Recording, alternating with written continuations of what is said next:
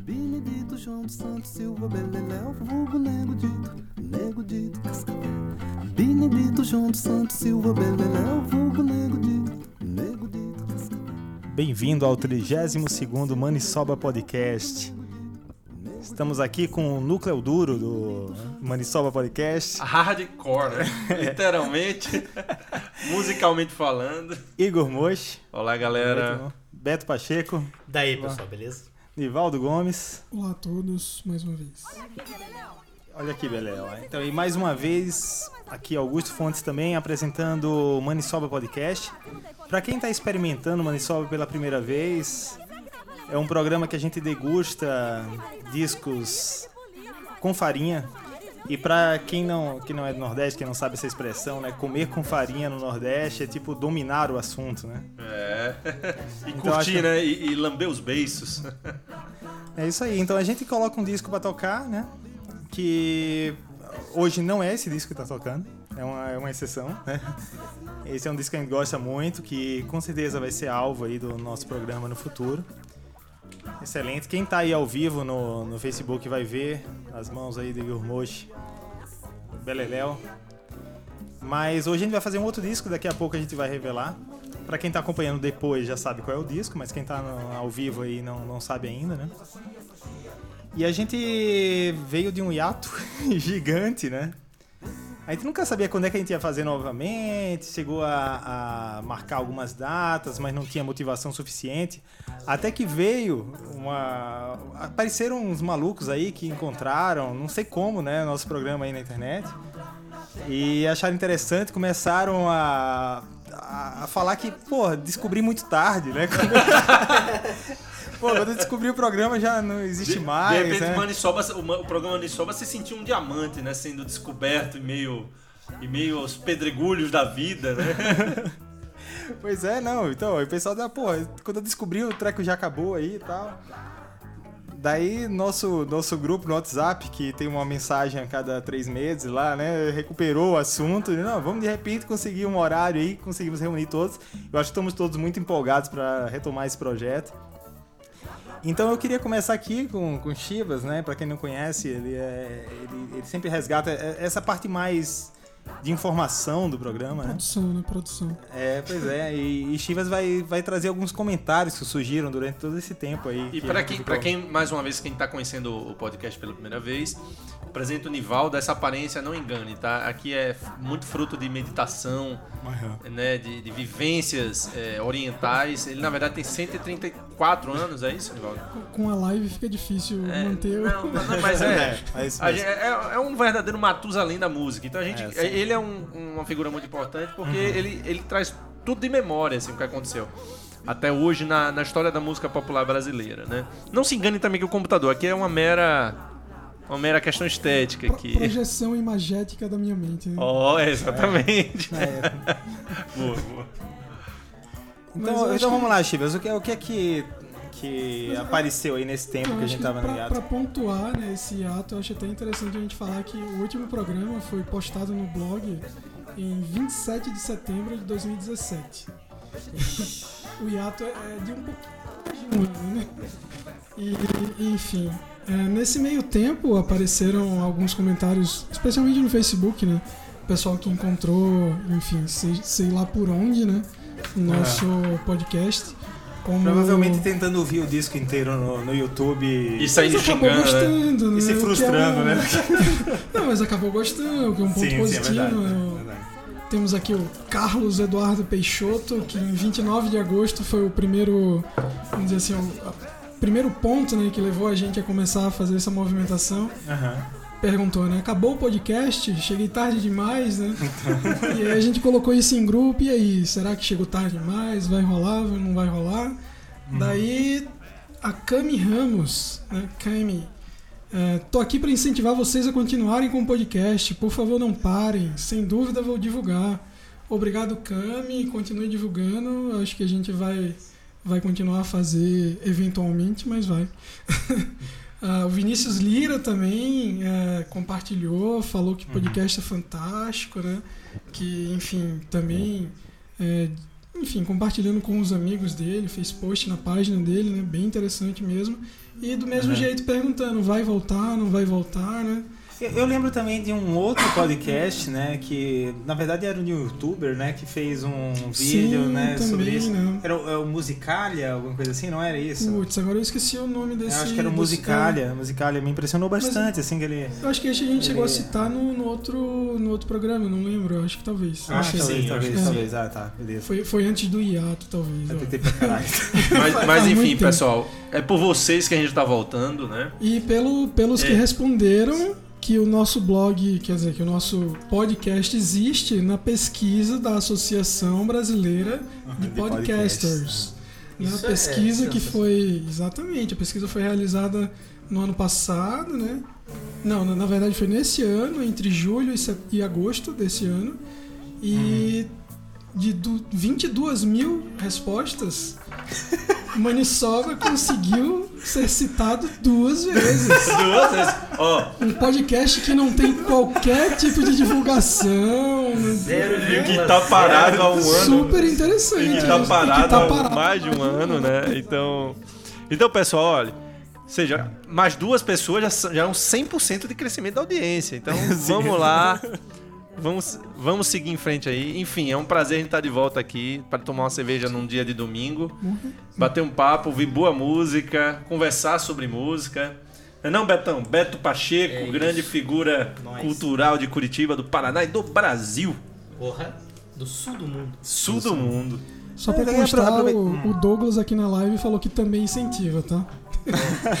Valeu, Douglas. Ampliando. Valeu, Douglas. Um, um brinde ao Douglas aqui. O Um Douglas que já foi convidado aqui no. Douglas, se prepare que você vai ter que.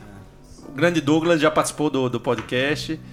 É, daqui a pouquinho vamos intimá-lo a participar agora via virtual, né? Não, e agora que a Dessa gente sabe que ele tá né? online. E eu acho que o disco você vai curtir o disco, viu? Agora que a gente sabe que ele tá online, vamos fazer umas perguntas ao vivo ali pra ele, pra deixar ele, né? É. Nosso consultor filosófico. de O, filosofia. o disco, né? o disco É. tem muita relação com isso aí. E aí? É verdade. Então, assim, eu queria fazer só um momento jabá aqui, né? Tem muito tempo que a gente não, não faz o programa. Queria Tá saber o que é que. o motivo da volta. É, só uma questão dinheirística aqui, né? Eu queria aproveitar as três pessoas que estão ouvindo, né? E fazer o jabá pra todas elas.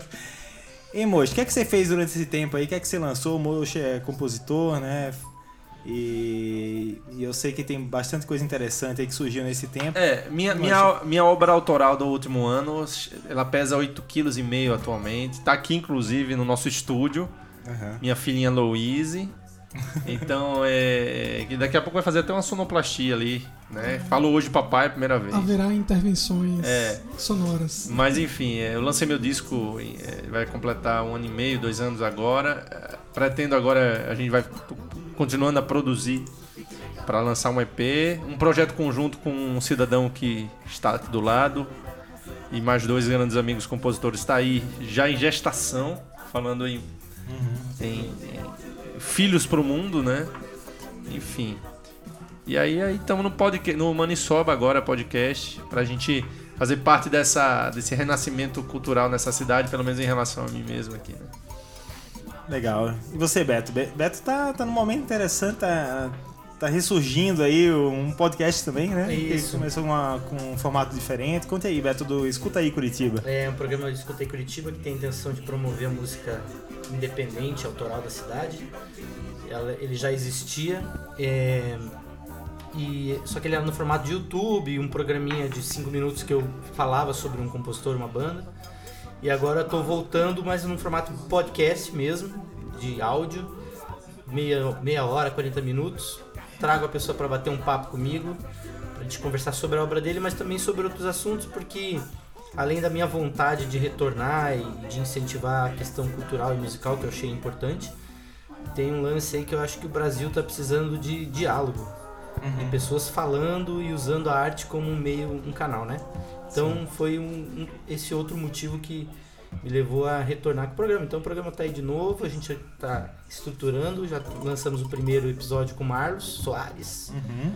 O segundo vamos tentar gravar com o Igor, mas ele tem que ser nos intervalos que a Luiz deixa. Então a gente tá, tá difícil. Mas a gente vai conseguir. Legal, então. Enivaldo Gomes, tem algum, algum jabá pra fazer aqui hoje? Não. Jabá, não, não.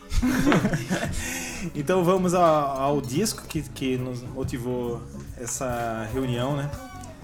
Então eu vou ter que fazer aí o sacrilégio de cortar É. O isca de polícia, né? Salve Não, não, Itamar, de, onde você, de onde você esteja, continue nos abençoando culturalmente aí e vivamente. Então eu vou colocar o, o disco. O... Moço, você quer fazer uma introdução antes que eu coloque, assim, sem, sem contar exatamente? Quero que você mostre o disco pra quem tá aí. Ó, o vinil é esse aqui, um vinil super estilizado, moderno. Uma das novidades desse nosso programa é que é o primeiro programa eh, dos últimos. Eu acho que o, o disco Do- mais do século recente. XXI. Do século XXI, exato. Mas eu acho Uhum. que o, último, o disco mais, mais, digamos, recente que a gente tinha era o de Legião Urbana, né? Sim. década sim. de 80. Esse é um disco de 2017, pessoal. Então, é Maniçoba, pela terceira ressurreição, dessa vez já vem com ares mais contemporâneos. E é um, um disco especial, porque é um, apesar é um disco brasileiro e internacional, diante do tema que ele fala. É o Sambas do Absurdo, né? Vamos deixar ele rolando. Sambas do então. Absurdo. Do Rodrigo Campos, Guia Mabes e Jussara Massal. Descasso, descasso pra vocês aí.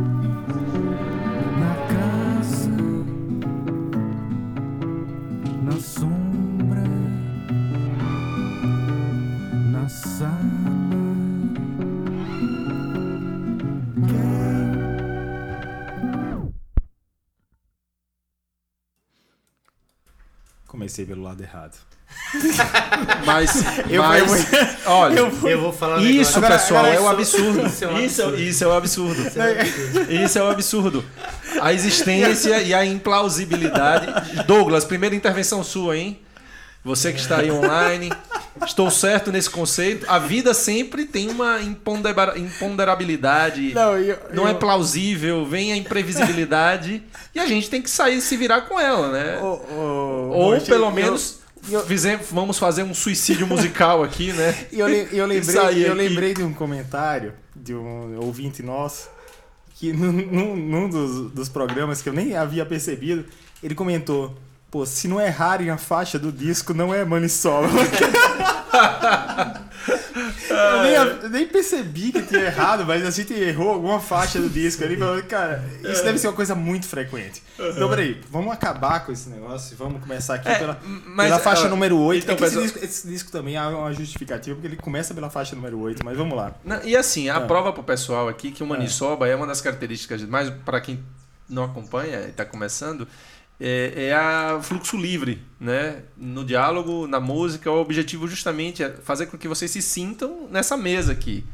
Essa mesa viva. Então é- as edições são muito raras, vocês já perceberam. Então é tudo muito espontâneo, muito vivo.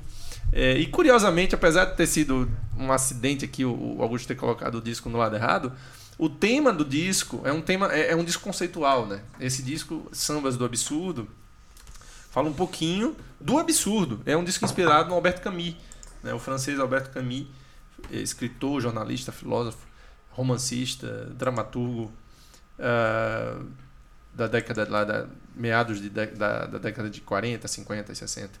É, enfim, e a temática é muito própria aí, né? Ou seja, você absurdou essa, esse momento aí. Não sei nem se existe essa palavra, mas tudo bem. Vamos escutar aqui um Vamos do disco. Agora sim. Diz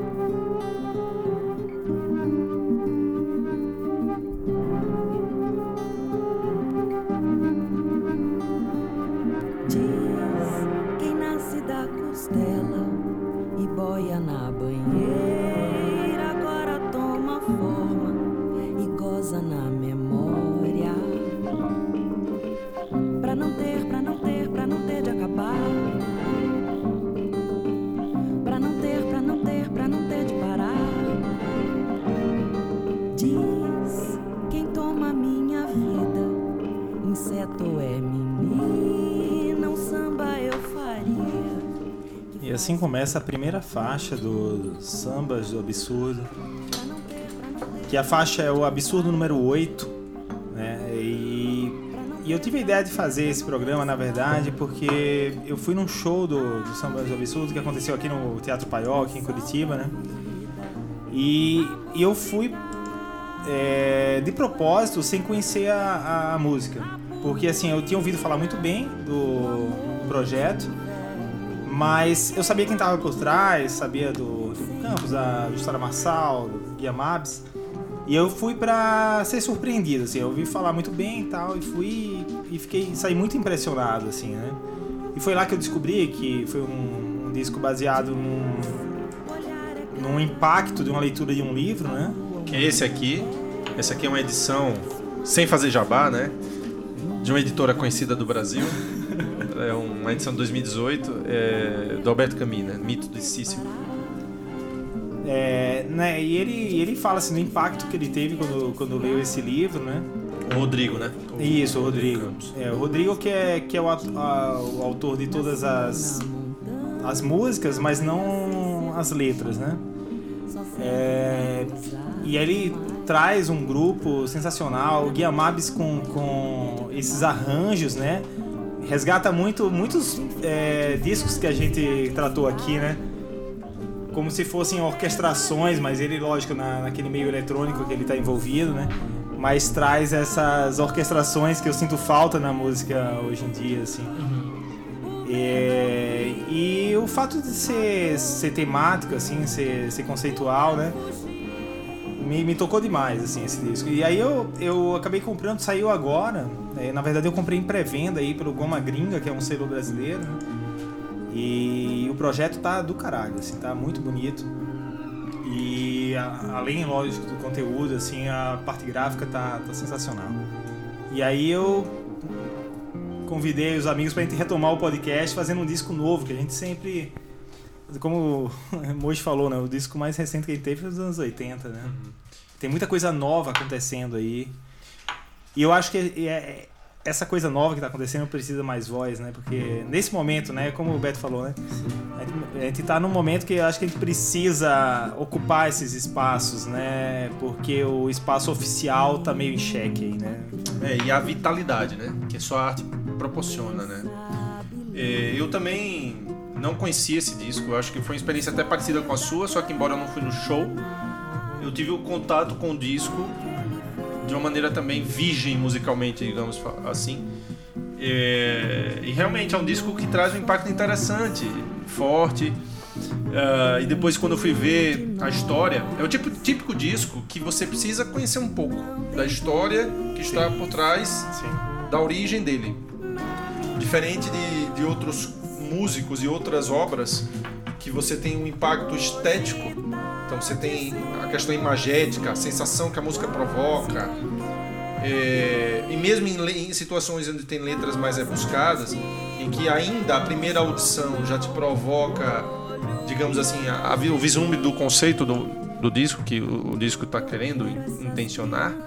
Esse não, é é um- é um disco que você. É o típico disco que você tem que escutar mais de uma vez, que você tem que garimpar o significado e você tem que conhecer um pouco da história dele, para ficar uma experiência mais rica, né?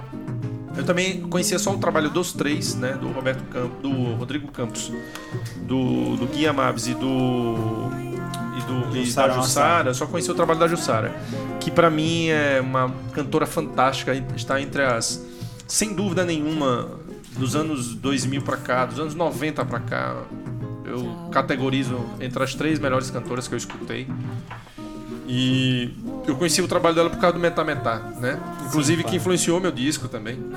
É, mas é interessante como aqui já é uma outra, é uma outra dinâmica que acaba afetando a própria interpreta- interpre- interpretação dela. E muito pela origem do disco, né? O mito de Sísifo é um dos, um- um do- uma das obras do Alberto Camus. E conta o Rodrigo Campos numa entrevista que é, ele, após ler esse livro, que fala do absurdo, do conceito de absurdo, que mais uma vez nosso querido amigo Douglas pode nos ajudar, ele que é filósofo.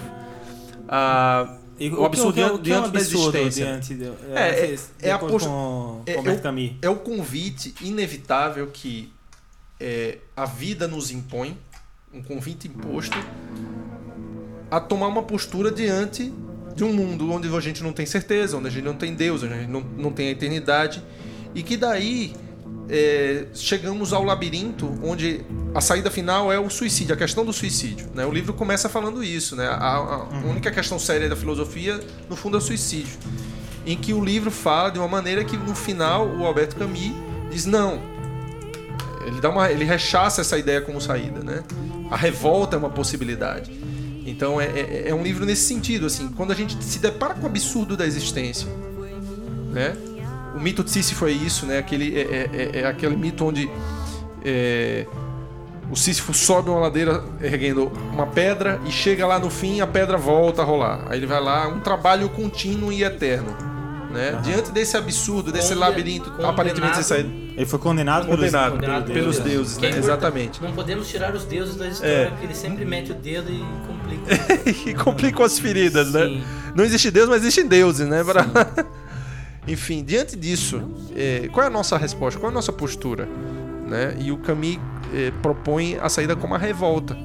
Né? É, um dos maiores, vi um trecho muito interessante que é poucos espetáculos são tão bonitos quanto um homem lutando né, contra, contra esse cenário né, onde a, a natureza o ultrapassa. Algo do tipo, assim, não são com essas palavras, mas, mas o sentido é esse. Então, diante depois dessa leitura, o Rodrigo Campos estava nessa sensação, né, de loop que aparentemente não estava dando certo na vida idas e vindas.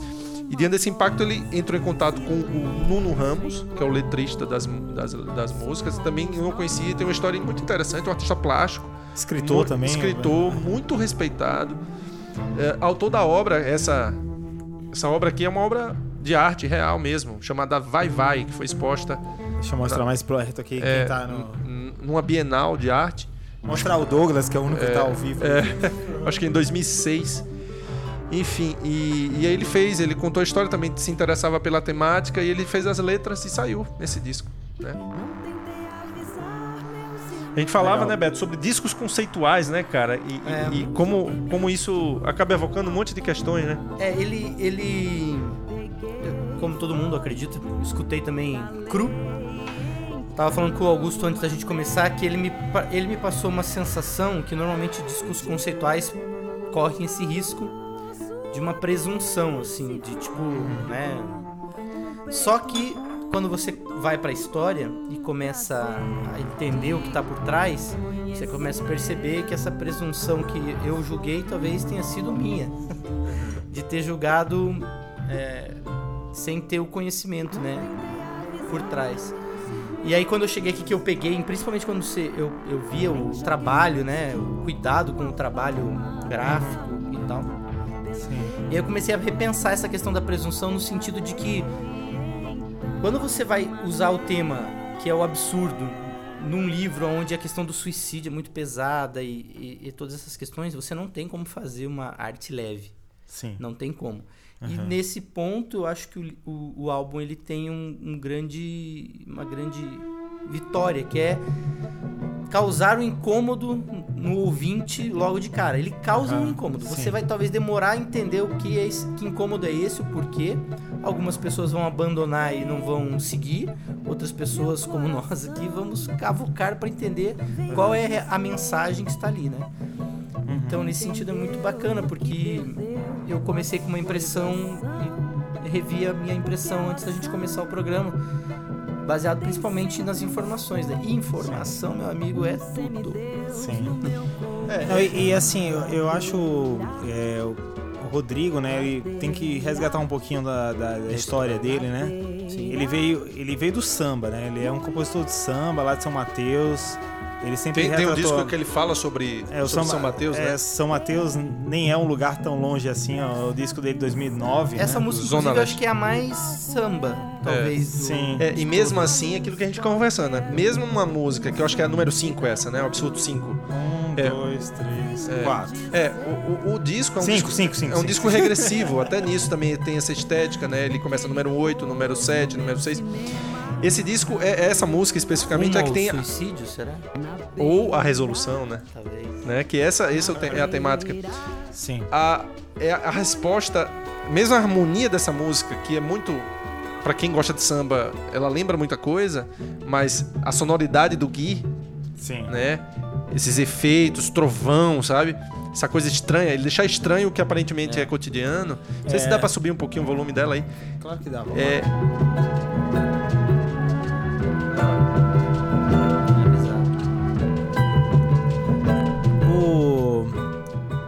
ele fala, né? Ele, ele, ele começou como compositor de samba, São Mateus, começou a aprender no cavaquinho, né? E outros instrumentos percussão, pri- principalmente. Tocou no Ó do Borogodó, lá em Pinheiros, lá em São Paulo, que é uma casa de samba bem conhecida. E aí ele resolveu ir para outro lugar. Que ele falou o seguinte: no samba eu sou mais um, entendeu? Se eu for num lugar diferente, se eu for no pessoal aí do pós-rock, a galera que tá fazendo um som mais de vanguarda e tal, eu sou o super-homem, entendeu? Se ele chega nesse ambiente, ele, ele une, né, diferentes linguagens e ele traz algo novo para aquele ambiente, né? Uhum. do que se ele continuasse no ambiente do samba. Ele, ele fala isso em uma entrevista também. E, e eu acho assim, é, o, o, o Bahia Fantástica, que é o disco 2012, que ele faz né, depois desse disco 2009 que a gente falou, né, que é o que ele fala do, do bairro de São Mateus, já traz muito isso. Ele usa o, o Maurício Takara, que é um, um cara de São Paulo que faz som experimental e de vanguarda e né, é, post-rock e tudo.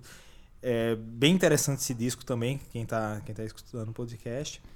É, Bahia é- Fantástica. Eu falei o quê? Não, é Bahia Fantástica. Isso, Bahia tá falando, Fantástica, é isso, eu achei que tinha falado errado. É, então, assim, é, é interessante essa trajetória, mas nesse disco eu, eu também achei, assim, a- até pelo, pela numeração das faixas, Absurdo número 8, Absurdo número 7, me lembrou muito coisas, né? Coisa número 1, coisa número 2. É E do eu, Mo- eu achei... Moacir, Santos, né? Isso, exatamente. E, e eu, eu achei, caramba, eu, eu- é, pode ser uma presunção, ou pode ser que ele teve um insight, tipo, eu fiz um clássico, sabe? eu Tipo, uma- fiz uma- um. é, É porque existe um Saiu, limite. é. Tem um limite aí muito tênue entre presunção e ousadia, né? Sim, Então, e- a Sim, ousadia é. segura, né? Eu sei do que sou capaz e vou lá e faço. sim. E a presunção, né? Que é quando você acha que tá fazendo algo a mais do que É, e Do eu que acho realmente que a- fala. e a presunção tem mais a ver com com o ouvinte, às O vezes. ouvinte. É, as impressões. a E é um ouvinte. risco, né? As duas situações são Sim. situações. Eles se arriscaram. Que bom, né? É, ainda bem. E, uhum. e uma outra coisa que me chamou a atenção, não sei se que, quer já passar. Não, Ah, tem, tem um quadro, pra quem não. não Ah, sim, quem, o, quem o- nunca ouviu o, o Manisob, eu tô até falando aqui pra quem tá é, ao vivo aqui no Facebook. A gente tem um. É, as três pessoas. A gente tem um, um quadro quando vira o disco, né? Então vamos só concluir o assunto aqui a gente É, vira o disco. e, e- e é interessante a estética desse disco também. Tem uma outra questão que me chamou a atenção, além dos números, é assim, os versos curtos. É uma música, que- é um Sim. disco que tem muito silêncio. Uhum. Ele tem muito silêncio, ele não dá respostas feitas. Assim como a gente pergunta, o Beto falou, ah, o número em decrescente, será que é rumo ao suicídio? Rumo à resolução? A resposta? Qual a resposta desse absurdo, né? E aí esses versos curtos é interessante, porque ele não te dá a resposta feita. Ele não dá versos que terminam e te dão um significado pronto. Então é interessante. Talvez, eu não sei, eu, vou, eu não cheguei a ver isso na, na pouca pesquisa que eu fiz em relação à produção do disco, mas talvez tenha sido intencional. E se não foi, talvez foi melhor ainda, porque foi um. Foi um eu acredito muito no, Fernando Pessoa, que tem um verso que ele fala assim: sinta quem lê. Né? Você faz o, o poema, você tem a sua origem, mas quando parte para o ouvido do outro, já são vários poemas. E aquilo também é real e também faz parte do produto, digamos assim. Mas é muito legal nesse sentido, assim, é, esse risco que eles correram. Num bom sentido, né? Legal, então eu vou virar o lado do disco aqui. Ouvimos quatro absurdos. Agora vamos ouvir. Vi Quatro mais. absurdos nos fatos também. Sim. Ah, é verdade. Tem. E agora vamos ao lado B, começando aí pelo absurdo número 4. E como viramos o lado do disco, começamos aqui no, no Manisoba um, um quadro que Moço, dá pra parar de conversar durante o Essa conversinha paralela aí. Vai lá, vai. Um pouco de respeito É, aí pros é. ouvintes aqui. Essa espontaneidade, pessoal, é a raiz. Vai lá. Fazer um papel de professor, né? Essa conversinha paralela.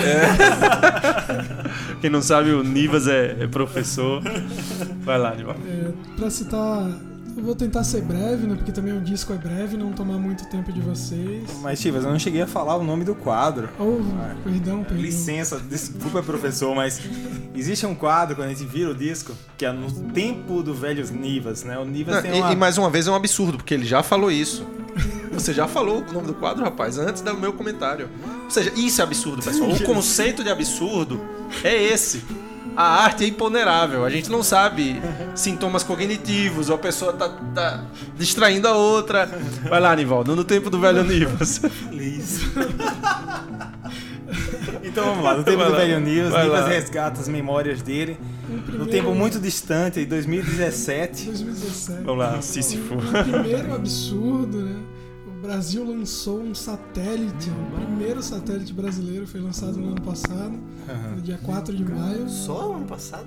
Pois é, primeiro satélite geoestacionário brasileiro, lançado no passado. Veja que absurdo. Cara, Depois de sério? tanto tempo, só no passado. É, mais um absurdo, Despacito, no ano passado, tornou-se o vídeo mais assistido da história do YouTube, com 3 bilhões de visualizações. Bilhões? Milhões. Bilhões de visualizações. Quero deixar aqui registrado que eu não sou uma dessas 3 bilhões de pessoas que É, eu também não assisti no Eu YouTube. não assisti. Outro absurdo financeiro, a Disney comprou a Fox por 52 bilhões de dólares americanos, o que virou um grande conglomerado midiático, né? Com várias, várias franquias E juntas. tende a acabar com a Fox Sports no Brasil. É, muitas, muitas, muitos desdobramentos né, a partir disso. E um, um absurdo político que acabou tendo um desdobramento nesse ano, né? No dia 12 de julho, Sérgio Moro condenou né, o Lula, ex-presidente, à prisão. Né? E vários é, desenrolares vieram aí nesse ano que trouxeram algumas consequências. É, de- deixar claro, aí a minha opinião deve ser de todos aqui, mas assim, aqui a questão é, o absurdo é todo o cenário, né? Não Exatamente, necessariamente ser processado ou não ser, se é culpado ou não é. É, é todo o cenário que está se desenrolando no Brasil veio a partir dessa, justamente. dessa questão das eleições, tudo que se, des- se transcorreu. Motivações certas ou não. Combinando, em opi- em opinião, com a falta de diálogo que o o Betão falou em, em uma passagem na conversa dele, a falta de diálogo decorrente de toda a questão política aí. E só pra fechar o quadro, como gente sempre Nascimentos fecha, e falecimentos. Eu tô mais, tô mais interessado nos nascimentos. É, os nascimentos de 2017 são muito curiosos. Vamos lá, vamos No lá. dia 22 de fevereiro nasceu a Amália. Conhece a Amália? Não. Ela é a filha da Natalie Portman. Cara, ela é. Então ela é herdeira da, do universo. Ah, em agosto nasceu. Opa! Pode ler aqui pra entender que vai entender. Demorou. Ah, boa, boa, boa. Ah, em algo- em Você tá- agosto nasceu August, que é filha do Zuckerberg. Nasceu em agosto. Herdeira do universo também. Mais uma. E aí, pra quebrar os herdeiros do universo, em 29 de novembro nasceu Valentina, filha da Neném da dupla Pepe e Neném.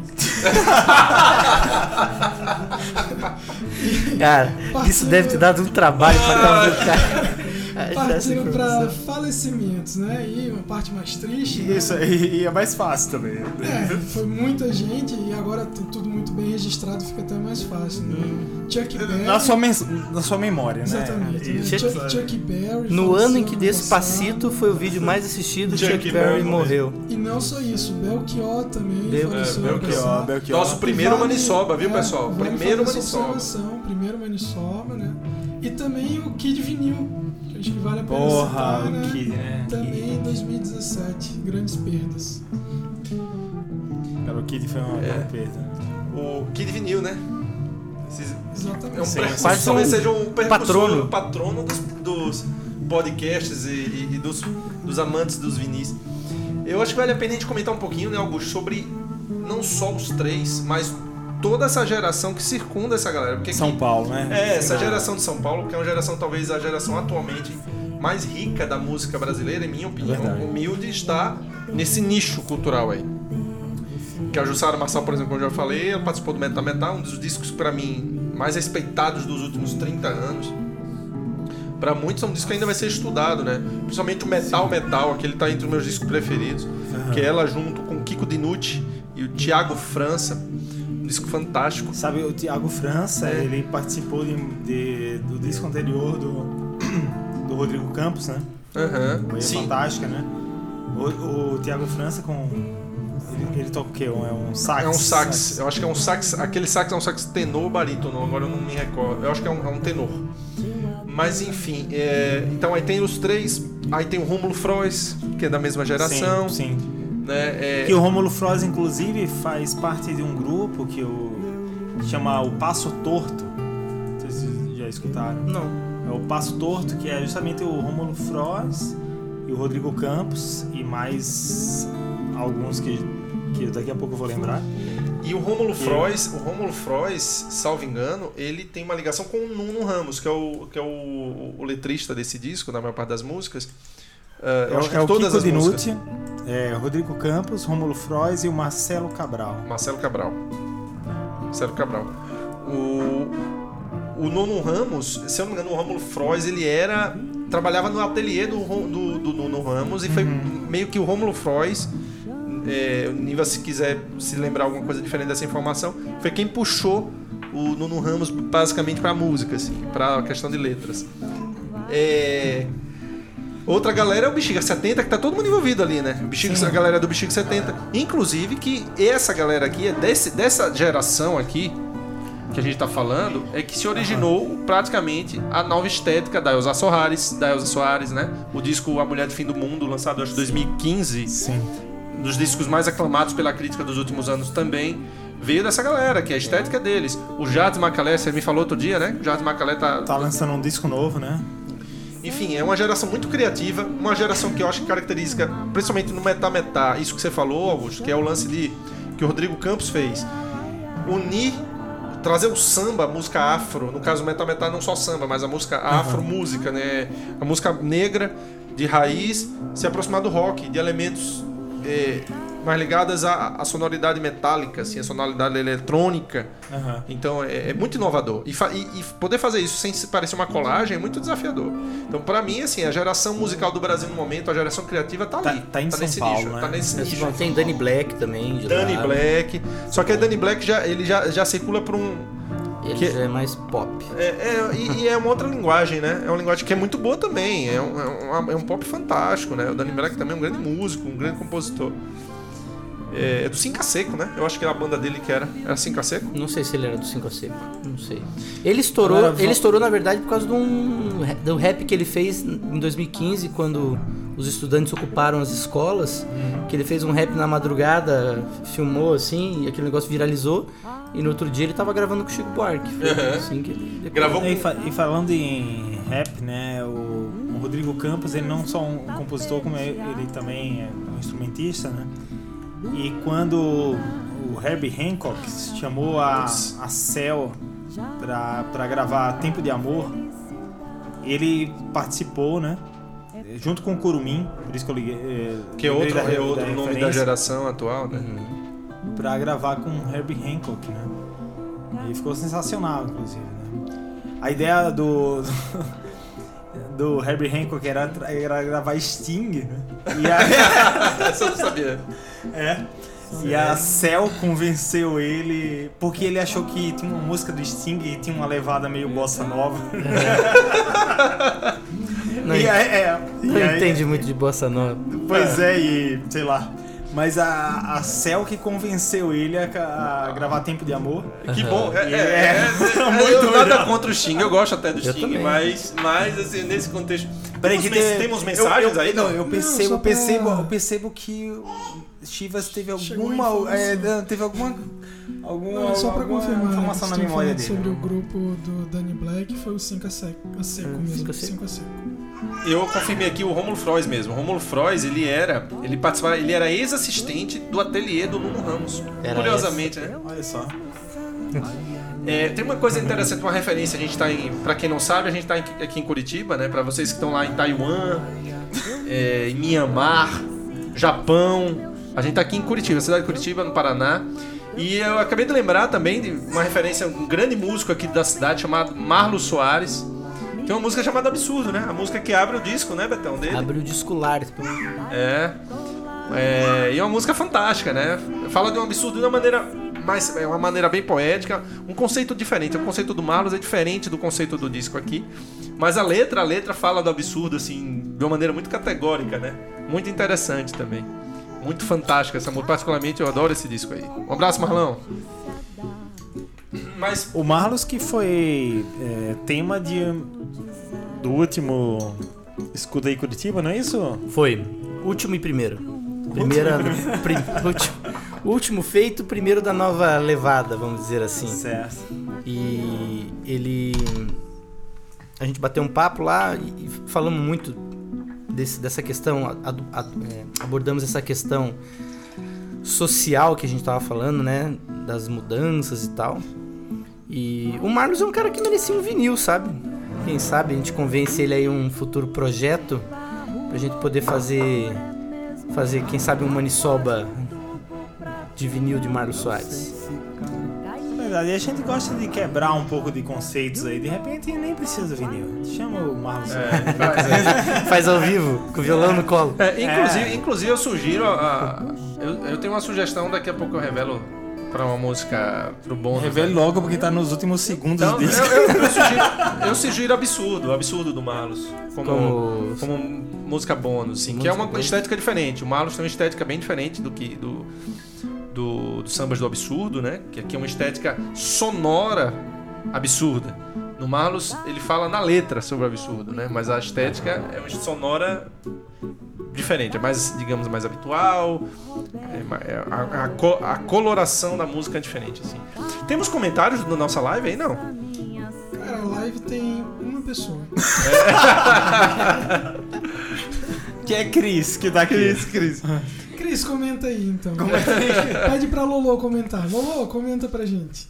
Mas enfim, pessoal, esse é o absurdo da vida. Ou seja, a gente dentro do vazio, a gente poder afirmar e brindar, né? E saber e poder dar uma resposta, mesmo que seja absurda, né?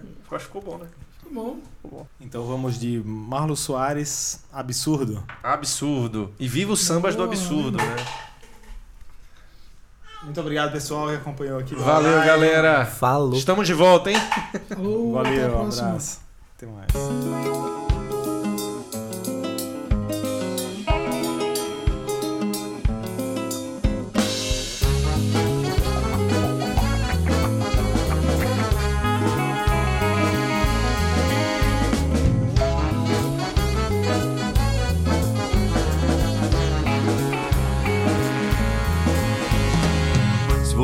Tem por aí, quero ver, traga.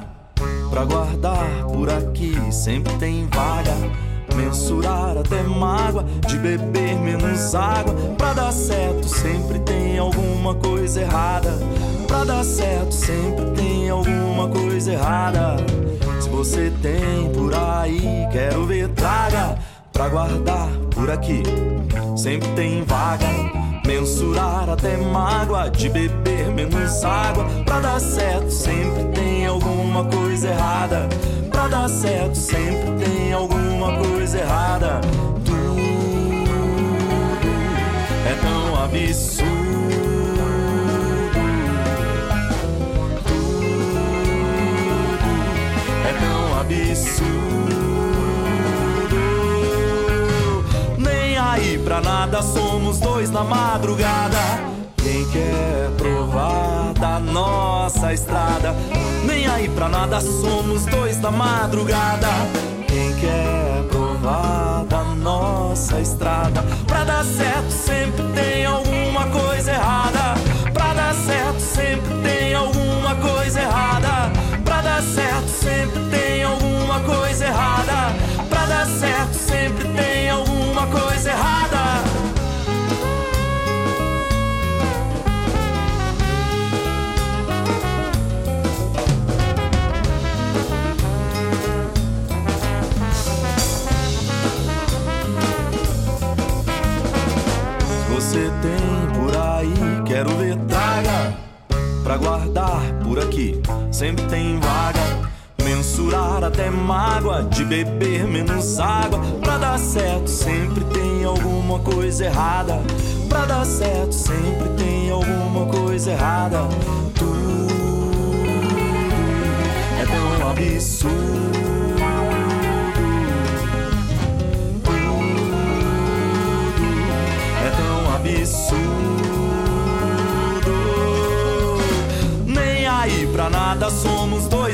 madrugada.